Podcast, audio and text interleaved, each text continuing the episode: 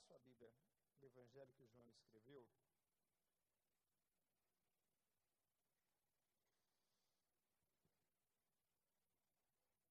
Capítulo 5. Nós vamos ler a partir do primeiro verso.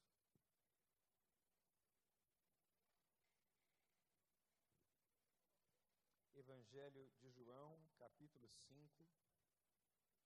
Nós vamos ler a partir do primeiro verso. Diz assim a palavra do Senhor, João, capítulo 5, a partir do primeiro verso. Algum tempo depois, Jesus subiu a Jerusalém para uma festa dos judeus. Ora, há em Jerusalém, perto da porta das ovelhas, um tanque, que em aramaico é chamado Betesda, tendo cinco entradas em volta. Ali costumava ficar um número grande de pessoas, doentes, inválidas, cegos, mancos e paralíticos. E eles esperavam um movimento das águas, pois de vez em quando descia um anjo do Senhor e agitava as águas, e o primeiro que entrasse no tanque depois de agitadas as águas era curado de qualquer doença que tivesse. Um dos que estavam ali era paralítico, fazia 38 anos. Quando Jesus o viu deitado e soube que ele vivia naquele estado durante tanto tempo, Jesus lhe perguntou: Você quer ser curado? Disse o paralítico: Senhor, não tenho ninguém que me ajude a entrar no tanque quando a água é agitada. Enquanto estou tentando entrar, chega outro antes de mim. Então Jesus lhe disse: Levante-se, pegue a sua maca e ande. Imediatamente o homem ficou curado, pegou a maca e começou a andar. Ora, isso aconteceu num sábado, e por essa razão os judeus disseram ao homem que havia sido curado: Hoje é sábado, e não é permitido a você carregar a maca. Mas ele respondeu: O homem que me curou me disse: Pegue a sua maca e ande. Então lhe perguntaram: Quem é esse homem que mandou você pegar a maca e andar? O homem que fora curado não tinha ideia de quem era ele, pois Jesus havia desaparecido no meio da multidão. Mais tarde, Jesus o encontrou no templo e lhe disse: Olhe, você já está curado. Não volte a pecar para que algo pior não aconteça a você. E o homem foi contar aos judeus que fora Jesus quem o tinha curado. Vamos fechar os olhos mais uma vez? Rapidamente. Quero pedir a você que ore alguns segundos.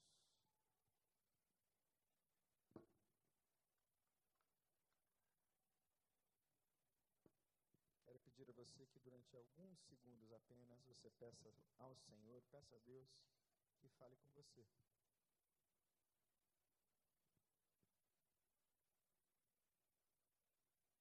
Oração é o que sai do coração, fórmula, mas são palavras da alma a Deus e podem ser feitas apenas em pensamento. Então, ore a Deus e diga: Deus, fala comigo, ministra meu coração.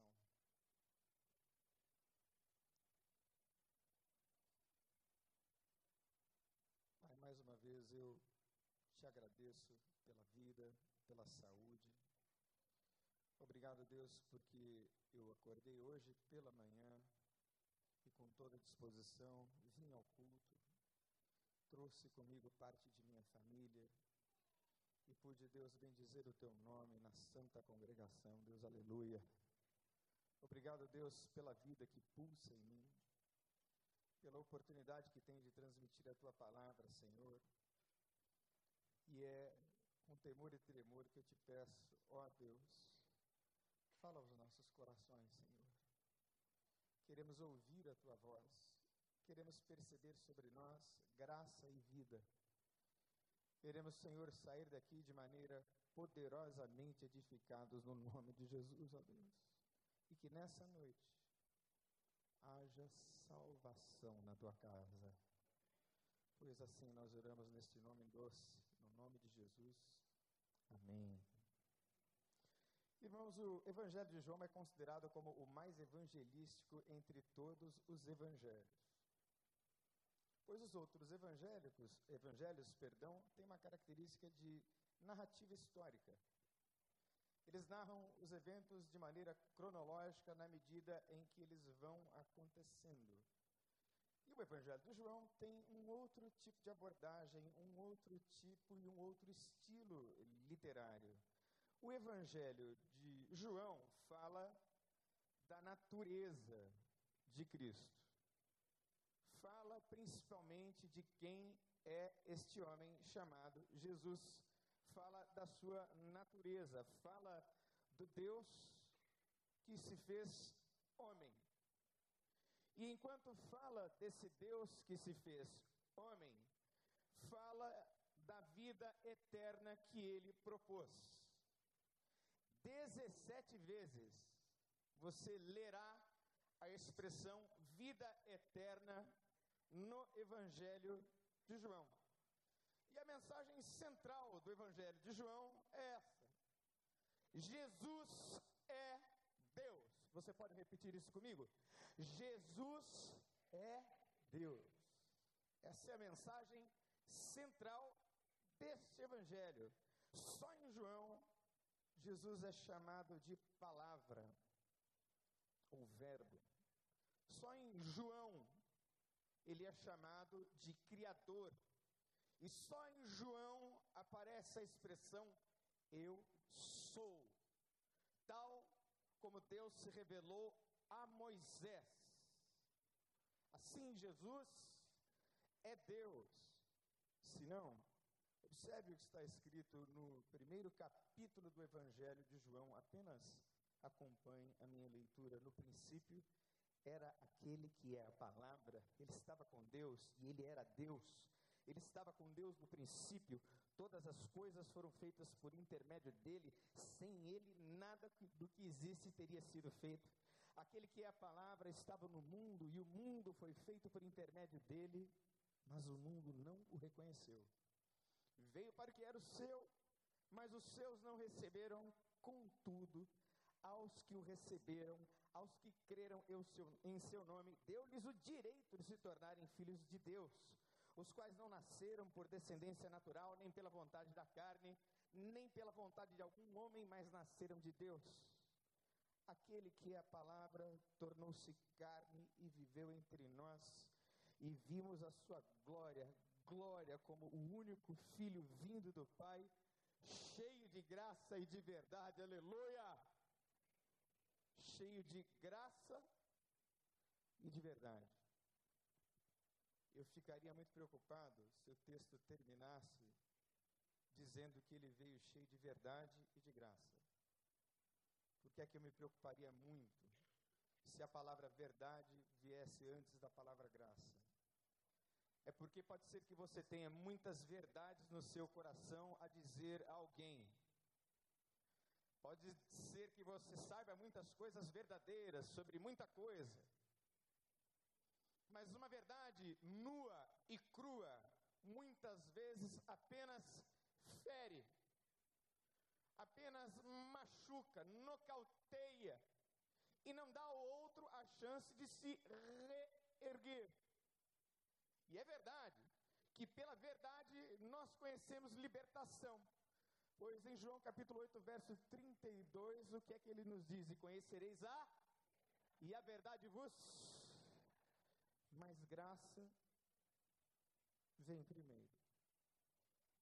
Porque antes de falar ríspida e duramente, como eu tenho a obrigação de falar hoje, ele é a manifestação da graça de Deus. Você sabe o que é graça? Graça é estar aqui hoje. eu estar aqui hoje. Isso é pura graça.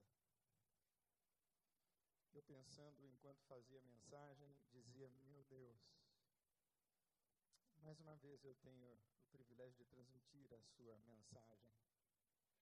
E pensei: quão longe eu andei de Deus. Como nós cantamos hoje pela manhã, ó, concego eu andei perdido, vaguei longe, longe do meu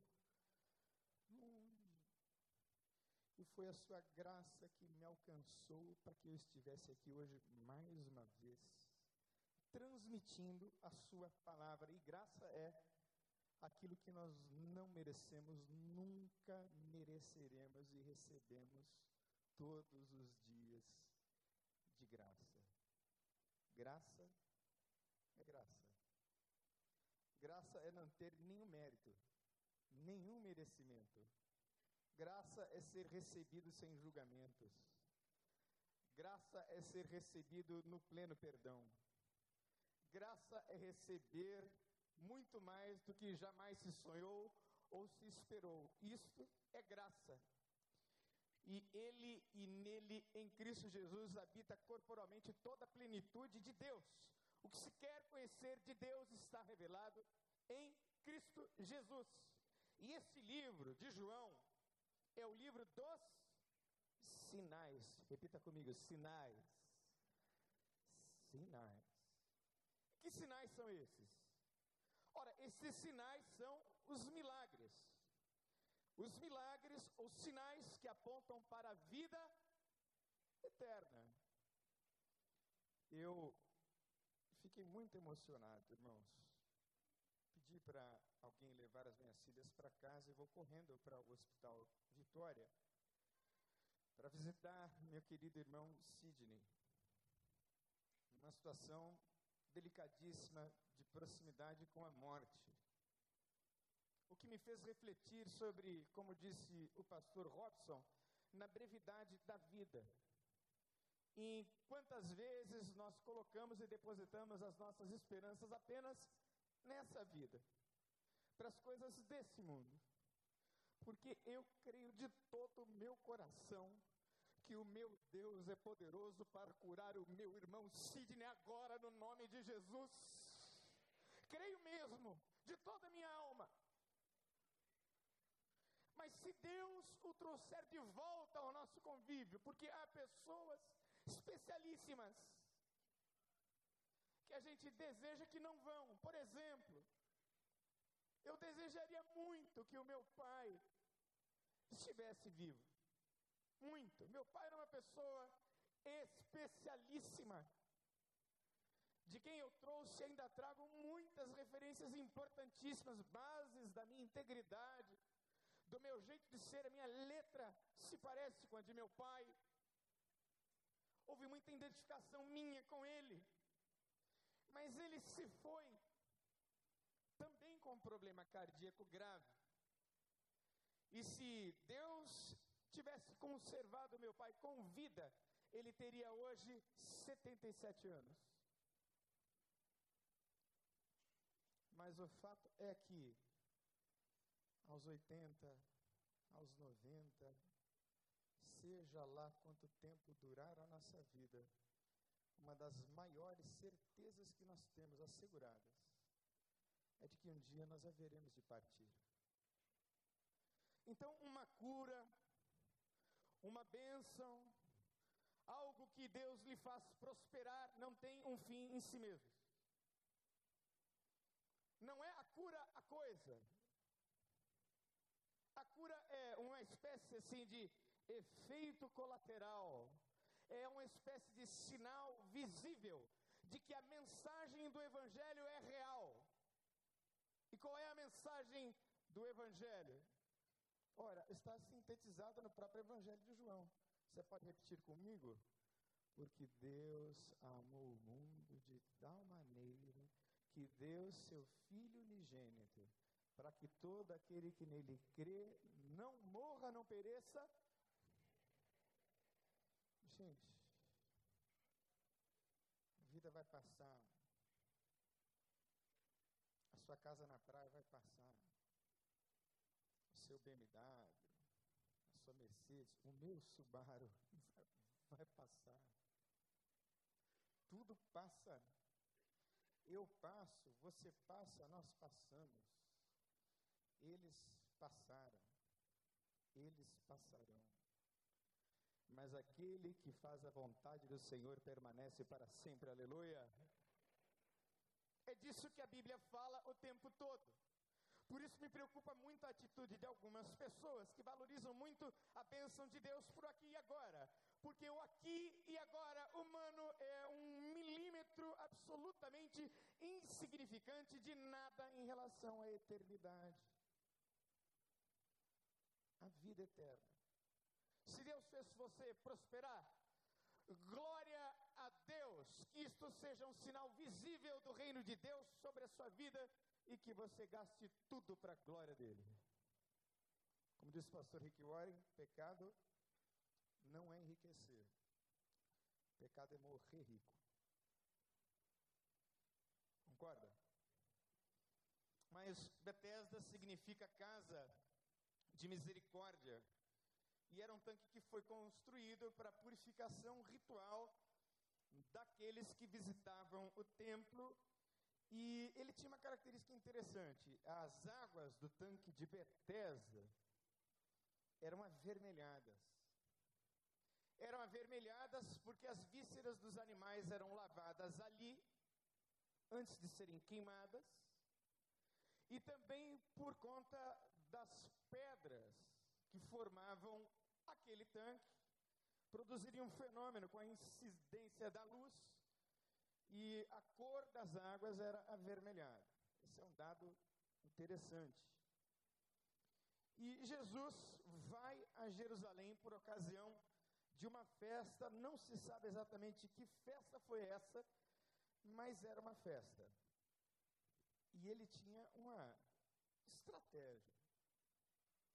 Uma estratégia simples, concorda comigo? Ele foi onde tinha bastante gente. Só por isso que ele foi a Jerusalém nessa época, numa festa. Da mesma maneira como a igreja se vale de estratégias muito simples, como os nossos PGs as nossas células. É simples. É abrir a casa. E antes de abrir a casa, o coração, porque tem gente que não vem à igreja, mas vai à sua casa. Então, abra o coração e abra a casa também no nome de Jesus, meu irmão. Posso ouvir um aleluia? Coisa simples. O Evangelho é simples. A mensagem do Evangelho é uma mensagem simples. E a vida cristã é uma vida simples. Nós, por outro lado, somos extremamente complexos resistentes. Mas tem alguns destaques que eu gostaria de fazer nesse texto muito importantes para a nossa reflexão a partir da experiência do paralítico. Eu não sei você, mas eu me identifico muito com esse sujeito aqui. Eu me identifico muito com esse homem aqui à beira do tanque. Cena muito interessante, muito peculiar. Ali no tanque de Betesda, um anjo em certo tempo movimentava as águas, e o primeiro que entrasse no tanque depois do movimento das águas sarava de qualquer doença. E esse paralítico estava ali 38 anos aguardando a sua cura. Em certo sentido, eu acredito que todos nós, de alguma forma, nos identificamos com o drama desse paralítico. E o primeiro destaque, primeira, talvez, identificação possível entre nós e eles, é que fatalidades acontecem e fazem parte da vida. Coisas que a gente não espera, coisas que a gente não planeja, situações com as quais nós não sonhamos. De repente, somos surpreendidos por algo triste, vergonhoso, ou por algo que foge ao nosso controle. Palavras de Deus na boca do pastor Gustavo, quando iniciou a direção desse culto. Dinheiro não adianta nada. Quero uma prova de que dinheiro não adianta nada. Se o seu casamento estiver por um fio, de que adiantam os seus milhões? Adiantam para ver litígio, e briga, e confusão. De que adiantam os seus bens se o câncer lhe acomete e você está bem perto da morte, como nos pregou e nos contou a história hoje pela manhã o irmão Fernando Brandão. Coisas horríveis, às vezes, acontecem na vida da gente. O texto não fala exatamente o que aconteceu que levou esse paralítico a ficar assim, nessa condição. Mas o fato é que ele estava paralítico. Eu não sei se você já conviveu com alguém que precisa de atenção integral desse tipo. Precisava de atenção para fazer as coisas mais simples, como ir ao banheiro, ir à cozinha, ir à sala. Gente, preste bem atenção no que eu vou dizer. Porque eu vou pedir você para fazer um exercício. Antes de eu dizer o que eu tenho que dizer, feche os seus olhos. Fechou os olhos? Isto é o que enxerga um cego. Agora abre os olhos. Você está me vendo? Talvez isso coloque a sua vida em perspectiva. Porque você está vivo. Você está vendo. Você tem pernas e braços e saúde. Só isso já é motivo de sobra para você dizer aleluia, louvado seja o nome do meu Deus. Só por isso. Em relação aos cegos, aos paralíticos, meu Deus, quanta coisa Deus tem dado a você. Coloque a sua vida em perspectiva. Quanta coisa boa Deus nos tem dado. Eu preguei quarta-feira lá na igreja do pastor João Júnior, igreja Batista Monte Hermon. E ele deu testemunho de um pedreiro, porque como bom pedreiro, o pastor João já começou as obras da igreja. E ele fez lá algumas sapatas e tal, e ele tem um pedreiro, irmão crente, lavado e remido no sangue de Jesus, que não tem uma das pernas. E aí ele coloca a prótese e anda. Quando ele vai fazer alguma coisa em que ele não precisa dar prótese, ele tira a prótese e sem prótese ele levanta sapatas que são as bases e fundações de um templo de 700 membros que esse homem já começou a construir. E aí esse irmão diz: Está vendo, pastor João Júnior, como é bom não ter uma perna? Porque eu encaixo onde um homem com duas pernas normalmente não se encaixa. Você pode dizer aleluia deu um sentido àquela tragédia. E deixou de lamentar, lamuriar, e reclamar, e murmurar. Você quer ver uma coisa que Deus detesta? Gente murmuradora. O povo estava murmurando no deserto. Conhece a história? Saíram do deserto, ah, onde é que estão as cebolas do Egito? Ah, porque a gente comia carne. Ah, vocês querem carne? Deus ficou assim tão irado, eu vou dar tanta carne a vocês, vocês vai sair pelo nariz. Está na Bíblia, irmãos. Não inventando nada disso. Pare de murmurar. Pare de reclamar. Abra a tua boca para agradecer a Deus o dom da vida agora, em nome de Jesus. Para com isso. Porque fatalidades fazem parte da vida. E por vezes nós estamos encurralados por conta das circunstâncias. Você já se sentiu assim, assim, num beco sem saída? Não tem o que fazer. Eu já me senti assim várias vezes. Tem que fazer. Assim estava esse paralítico, e assim, muitas vezes nós estamos na vida e em relação à vida dominados por um sentimento de impotência. O que, que eu posso fazer agora? O que, que eu posso fazer para mudar essa circunstância? E eu penso, irmãos, que pela graça de Deus, e porque Deus é muito bom com alguns, e você vai entender esse mistério um pouco hoje comigo, ou pelo menos nós vamos tentar entender que às vezes ele te aperta.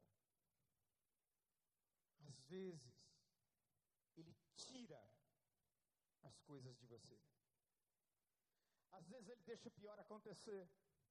Às vezes Deus literalmente deixa você quebrar a cara, porque ao quebrar a sua cara e a sua vida, também quebra o seu ego.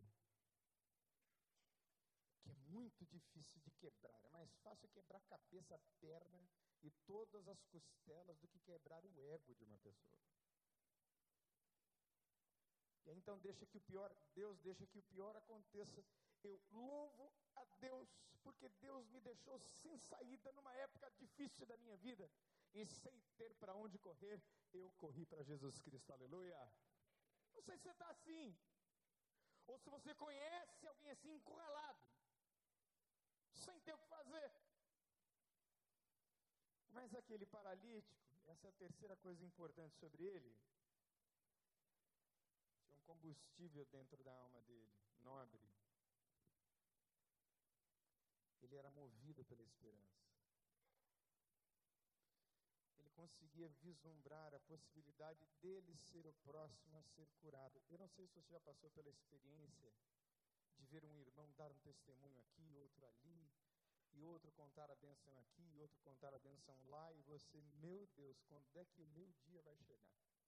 Você já pensou assim? Levanta a mão. Muito bem, então você é um ser humano normal, como outro qualquer. Quantas vezes, irmãos, a gente chega a ter inveja de alguém que conseguiu progredir, ir mais à frente, porque o nosso dia não chegou. Mas ele, sem alternativa, testemunhava os milagres que aconteciam ali e dizia para si mesmo: de alguma oportunidade, de algum jeito eu posso ser o próximo. E ele lutava terrivelmente, esse é o quinto aspecto, com as suas limitações. Ora, um paralítico, se teve pais lá atrás, pode ser que os pais, que os irmãos, durante, sei lá, 15, 20, 25, 30 anos, estivessem ao lado dele. Mas depois morrem os pais. Cada irmão e irmã vai fazer a sua vida. E ele fica solitário. E na sua solidão, eu fico imaginando, porque a Bíblia não mostra esses detalhes, mas eu gosto de visualizar o texto. Eu gosto de imaginar a cena. Eu imagino que ele se arrastava. Porque não tinha ninguém que o colocasse. Então ele se arrastava. Eu quero dizer a você, meu irmão, minha irmã, ainda que seja se arrastando, continue, porque o seu dia vai chegar no nome de Jesus. Se arraste, mas vá. Que coisa nobre nesse paralítico, que lutava contra a sua solidão. E uma coisa importantíssima nesse rapaz, que é um mistério, uma multidão de doentes. Jesus não diz a ele quem Jesus é. Jesus não se apresenta e Jesus o escolhe. Nos outros evangelhos sinópticos, nós lemos a expressão ao final de uma cura: Vá em paz, a tua fé. Nós não vemos isso aqui nessa história. É um mistério. Ele chega, não se apresenta, e ele diz gentilmente a Jesus, após uma pergunta que pode parecer óbvia, né? Você quer ser curado? Ele diz: Olha, não tem ninguém que me coloque no tanque quando a água é agitada. Enquanto eu estou tentando entrar, vai outro antes de mim. Mas é maravilhoso perceber que este paralítico soube suportar o compasso da espera. Eu sei que você, como eu, ama filas de banco, não é verdade? Aquelas filas enormes. Aquelas filas que te deixam assim no estado zen. Você faz um retiro espiritual, não é verdade? Bíblia diz o seguinte no Salmo de número 40. Esperei com paciência pelo Senhor, e Ele inclinou para mim e ouviu o meu clamor. Também me tirou de uma cova de destruição, de um charco de lodo, pôs os meus pés sobre uma rocha, firmou os meus passos, pôs na minha boca um cântico novo, um hino ao nosso Deus. Muitos verão isso e temerão e confiarão no Senhor. Aleluia. Irmão, irmã, querido, querida,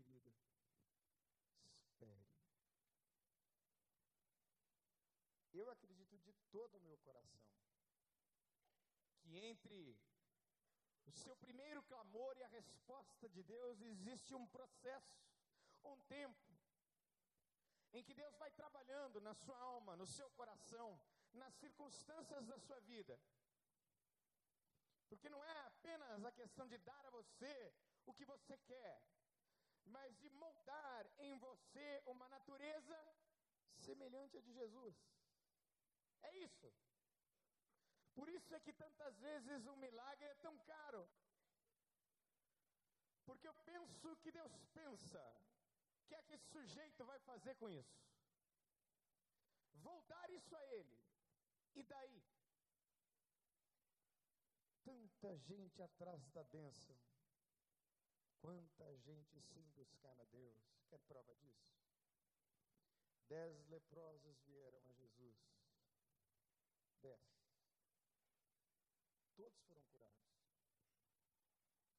Os outros foram saindo para celebrar e só um voltou aos pés de Jesus para agradecê-lo. Por isso que talvez algo Deus esteja fazendo em você enquanto você espera. Há um processo de Deus em andamento dentro de você. Então, como paralítico, saiba suportar o compasso da espera. Eu tenho a impressão que essa foi uma das razões pelas quais Deus, na sua soberania, escolheu aquele doente em particular. E deixa eu dizer mais uma coisa a você. Preste bem atenção, irmão, irmã, querido, querida. Você acha que você veio aqui, não é?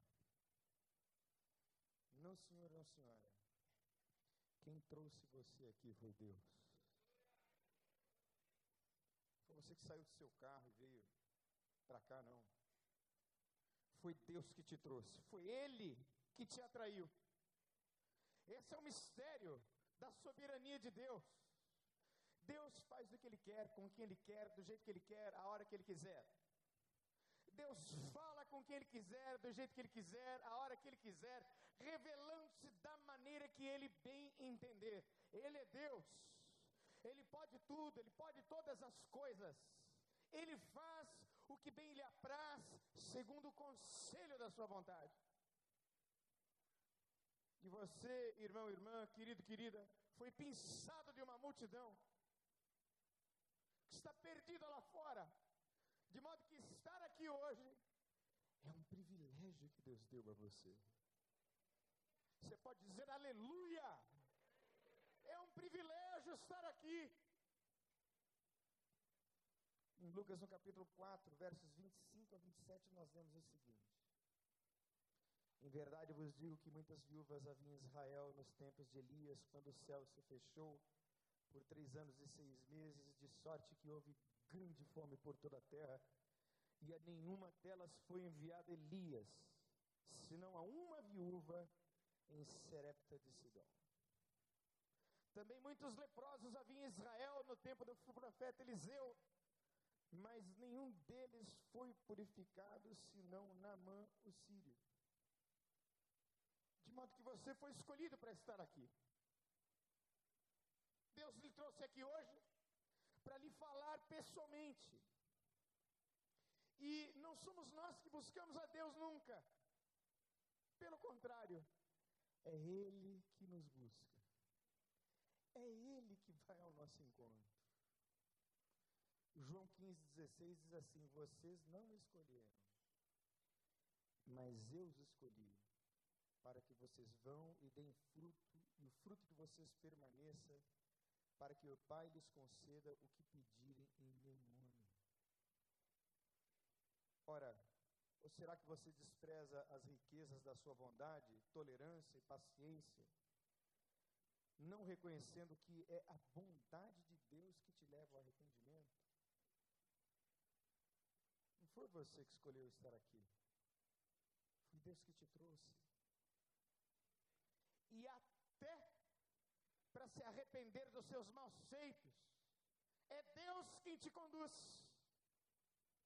Porque depois que Cristo passa para nossa história, ou por nós, todos nós temos um testemunho para carregar, para a glória dele.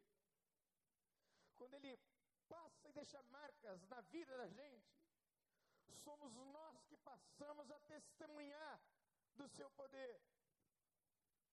Que coisa maravilhosa é quando ele passa pela vida da gente, e que coisa misteriosa e insondável é essa. E o texto segue falando dessa experiência maravilhosa que esse homem tem de ser curado, de ser levantado da sua paralisia, o que implicou a ele numa grande responsabilidade. Porque agora ele não podia mais viver de esmolas ele ia ter que produzir o seu próprio sustento, viver a própria vida andando com as próprias pernas. Mas ele trava um pequeno diálogo com Jesus. E Jesus diz a ele, no verso 14, quando ele se apresenta a ele, ele diz: Olha, você já está curado. Não peques mais para que não te aconteça coisa pior. Repita comigo: a salvação é integral. Repita comigo: a salvação é integral. Queridos, quando Jesus salva uma pessoa, ela salva a pessoa em todas as dimensões da vida dela. Ela salva o doente do corpo, ou a salvação opera no doente da alma. A salvação opera no doente no seu espectro social, familiar. A salvação de Deus é ampla, profunda e é dada a todos os homens. Mas a salvação também nos livra e nos salva da condenação. Preciso dizer uma coisa muito séria a todos vocês. Vida é breve. A vida termina num sopro. E a Bíblia afirma que há uma sentença sobre todos aqueles que não se arrependeram dos seus pecados e não têm os seus nomes escritos no livro da vida do Cordeiro. Eu disse no início que Jesus se revelou aos homens cheio de graça também de verdade. E esta é uma verdade duríssima que nós lemos no Evangelho, nos Evangelhos, de que há um lugar de condenação eterna, há um lugar de juízo eterno, há um lugar de perdição eterna, um lugar que a Bíblia nomeia como Hades ou como inferno, lugar de choro, de dor, de pranto e de ranger de dentes. Algumas pessoas me dizem, ah, pastor, a minha vida está no inferno. Normalmente eu corrijo dizendo, olha, presta atenção, porque você não entende muito bem de inferno. Inferno é quando alguém não acertou as contas com Deus em vida e partiu para lá sem volta.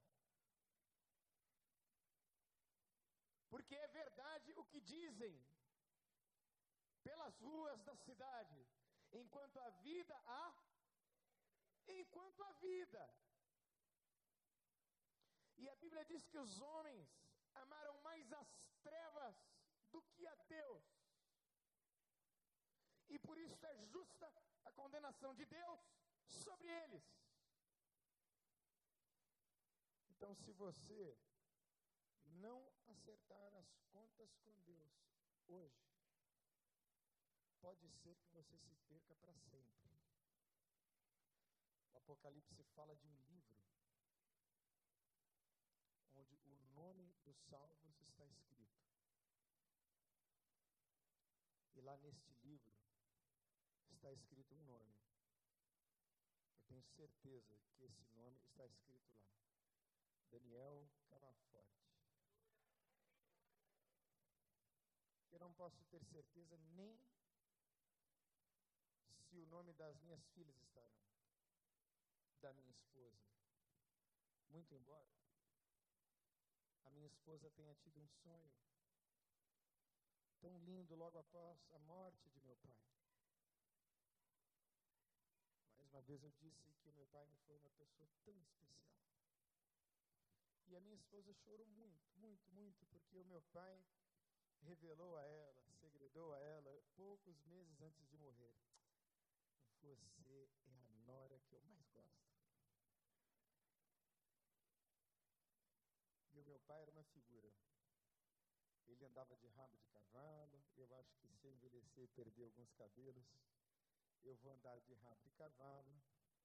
E se eu for pastor aqui ainda, aí não sei se vou continuar sendo. Se o pastor Wander for pastor, se ele vai deixar. Mas o sonho foi o seguinte: ela disse que ela andava por um lugar de colinas verdes e ela dizia as cores eram translúcidas. Não é possível explicar em palavras a translucidez das cores. E muitas casas e muitas mansões. E uma paz indescritível a que ela sentia no sonho. E ela olhou para uma casinha muito pequena, mas linda casinha. E no sonho ela pensava: mas que casinha maravilhosa, linda. De quem é essa casa? Foi quando ela ouviu uma voz no sonho que dizia: É a casa de meu servo Oscar. Então ela acordou. No Evangelho de João nós lemos que na casa de meu pai há muitas moradas. Porque se assim não fosse, eu não vos teria dito. Pois então eu vou e vou preparar-vos lugar. Querido, querida, eu espero que você prospere muito, seja muito abençoado, seja muito feliz. Mas muito mais do que isso, Deus pode te dar tudo novo aqui agora. Eu creio nisso de todo meu coração. Pode dar ao Sidney mais 10, 20, 30 anos de vida. Mas o que ele quer dar mesmo, e o que ele quer mostrar através dos sinais que ele faz na nossa vida, é que a vida acaba e ele veio para nos dar vida eterna. A Bíblia diz que o que olhos não viram, nem ouvidos ouviram, e nem jamais penetrou no coração do homem, é isso o que Deus tem preparado para aqueles que o amam. Lá nos céus, a Bíblia diz que Ele enxugará dos nossos olhos toda lágrima.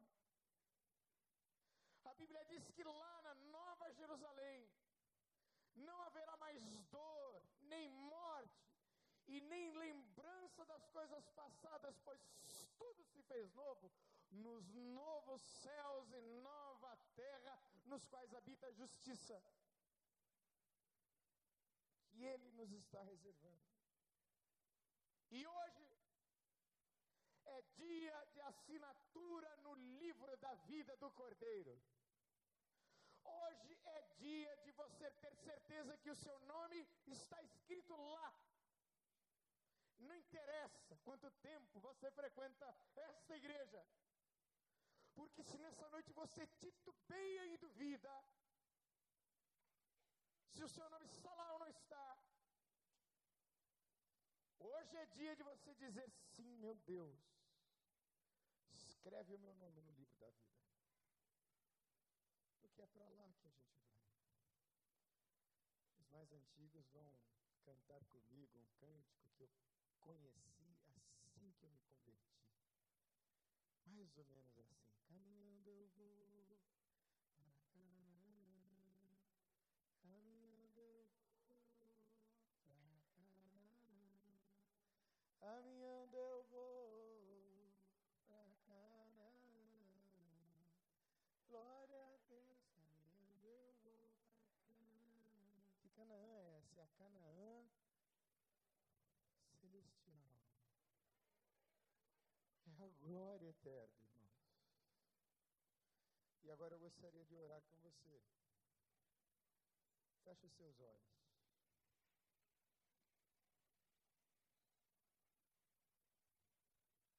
O Evangelho é simples, tanto quanto simples foi essa mensagem. Simples e singela. Mas de todo o meu coração. As coisas dessa vida vão passar. Tudo passa. Tudo.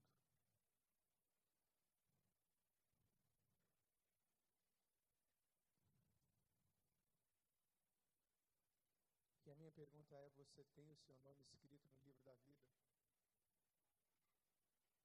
Para ter o nome escrito no livro da vida, você precisa parar de pecar. Precisa se arrepender. Abandonar os seus maus caminhos.